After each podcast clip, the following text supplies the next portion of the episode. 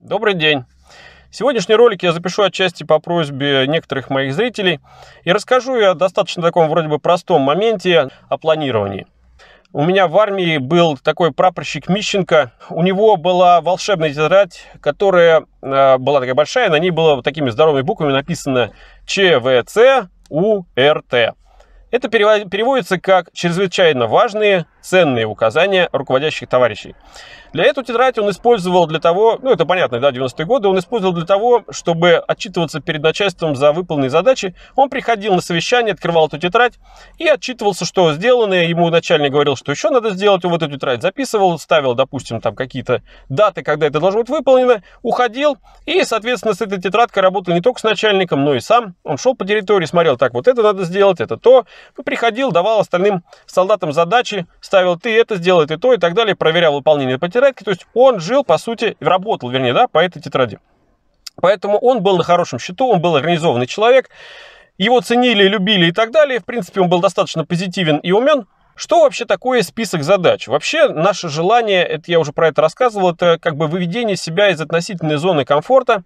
И э, в стремлении в этого желания мы как бы находим смысл того, что мы делаем, по сути, это смысл жизни. Я уже в прошлых роликах об этом рассказывал. Так вот, любая система задач это психологические выведение себя из относительной зоны комфорта, и э, решение их помогает нам вернуться в эту зону комфорта, тем самым еще и плюс получить от этого удовольствие. Мы смотрим вдаль, да, и видим какой-то горизонт. Вот до горизонта мы видим какие-то предметы, и мы их, мы их видим, мы их визуализируем, понимаем. А то, что там находится за горизонтом, мы видеть этого не можем. Поэтому у меня, так скажем, есть так, такое понятие, как э, загоризонтное желание. То есть это то, чего я не вижу, но я это примерно представляю. Даже загоризонтные какие-то желания у меня вполне реальные для достижения в моей жизни, исходя из моего собственного понимания, где я нахожусь, на каком уровне социальной пирамиды, свои возможности финансовые, физические, психические и так далее, знакомства и прочее. То есть я примерно этот комплекс примерно представляю и очень, так скажем, относительно могу спрогнозировать те э, как бы мечты, которые мне вполне осуществимы. То есть понятно, что в космос я в этой жизни уже не полечу.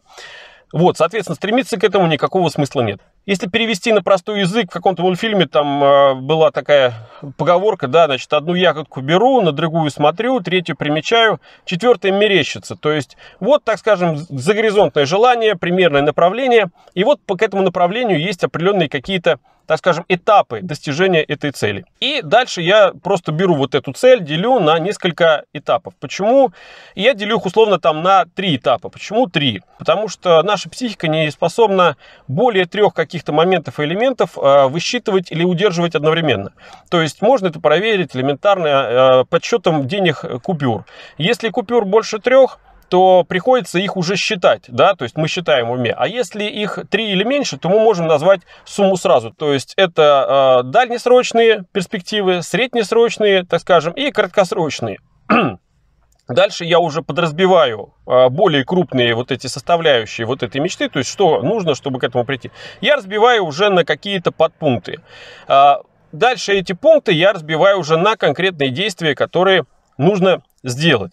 Дальше, значит, что? Я э, этот э, план, вот этот, да, условно, я его э, распределяю по приоритетности, то есть что важнее, что э, не так важно, то есть и делаю его, самое главное, последовательным. Если неправильно составить план и непоследовательно какие-то действия в нем поставить, то, э, возможно, результат вообще не достичь, потому что можно прийти в тупик, то есть либо э, как бы не будет максимальной эффективности от него. Я вот эти дела в голове визуализирую. То есть я представляю э, этот список задач или вообще какую-то задачу как э, зачастую как видеоряд, э, как совокупность каких-то действий. То есть вот я не просто читаю текст, я реально визуализирую кто, что, как он это делает. То есть зачастую я даже очень много деталей каких-то вижу вот в этих действиях. Что касается взаимодействия с другими людьми, то, соответственно, я понимаю, что это сценарии. Встречи, обсуждения, переговоры и так далее.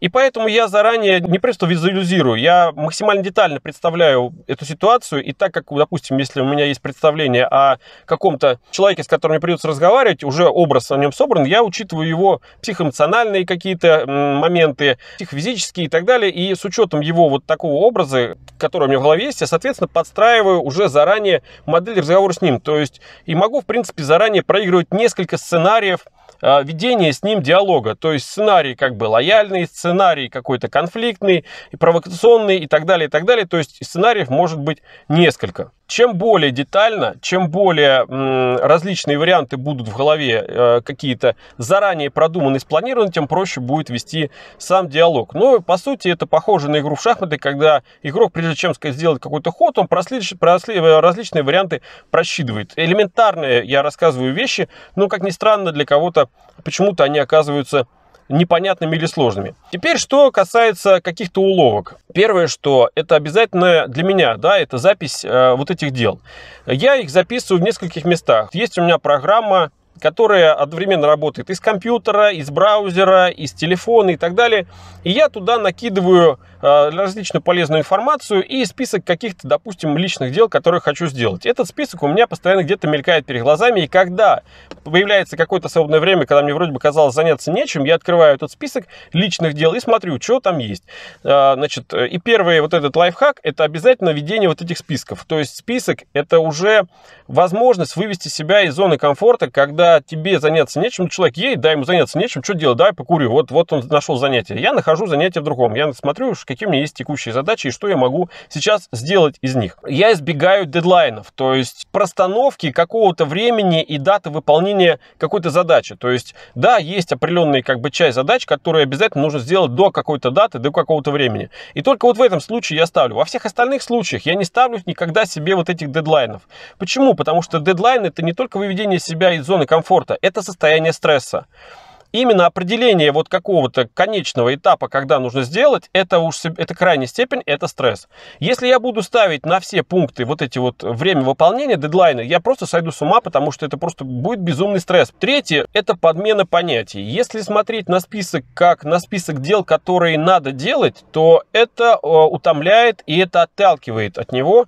И для того, чтобы поменять свое отношение к этим делам, я э, думаю не о том, что мне надо делать, а о том, что я хочу делать. Всего лишь меняем одно слово на другое. Не то, что вот так, что мне там надо сделать, вот не надо, что хочу. Так, что я хочу сделать? Так, я хочу вот это, вот это, вот это. Вот это сейчас попозже, а вот это вот сейчас хочу. Все, вот это хочу, беру, делаю. Ну, очень просто, но очень действенно. Когда передо мной стоит какая-то там серьезная задача, которую я даже не знаю, с какой стороны начать выполнять, я беру ее, разбиваю на несколько каких-то подзадач, несколько каких-то действий и выбираю из них самое простое стараюсь в этом, в, этом, в этом случае начинать даже зачастую не самых приоритетных, а самых простых.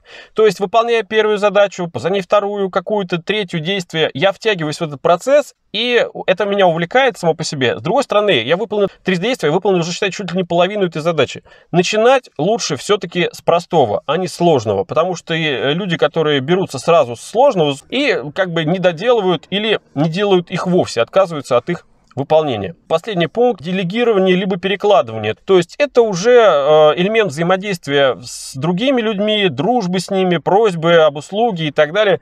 То есть, конечно же, те люди, у которых больше возможностей, они задачи решают намного меньшей кровью, меньшей финансовыми затратами, меньшими усилиями по знакомству и так далее. Все это решается. Но для того, чтобы делегировать или перекладывать, ну, тут, соответственно, нужны определенные отношения с другими людьми. Это уж кто как сможет с людьми договориться. А, когда а, происходит вот визуализирование вот этих задач, когда человек э, максимально детально их представляет, то в соответствии он в каком-то смысле живет этими задачами и выполняя этими задачами, он получает не только облегчение от того, что он снова вернулся в зону комфорта, он получает гормонное удовольствие от выполненного всего и вечером относительно представляет, что хочется сделать с утра, с утра снова прогонять это так, вот это, вот это, вот это, вот это понятно, что каждый день вносит в планы какие-то коррективы, потому что что-то происходит незапланированное, приходится дела отодвигать, тебя постоянно отвлекают, и ты э, понимаешь, что ты в эту задачу, которую хотел сделать сегодня там к обеду, ты до вечера еле успел ее сделать, но если все-таки удается это сделать, вечером можно прогнать это через себя, это условно, пускай, скажем, это относительная такая медитация, но прогоняя через себя, ты не только сделал это все, но и получил от этого удовольствие.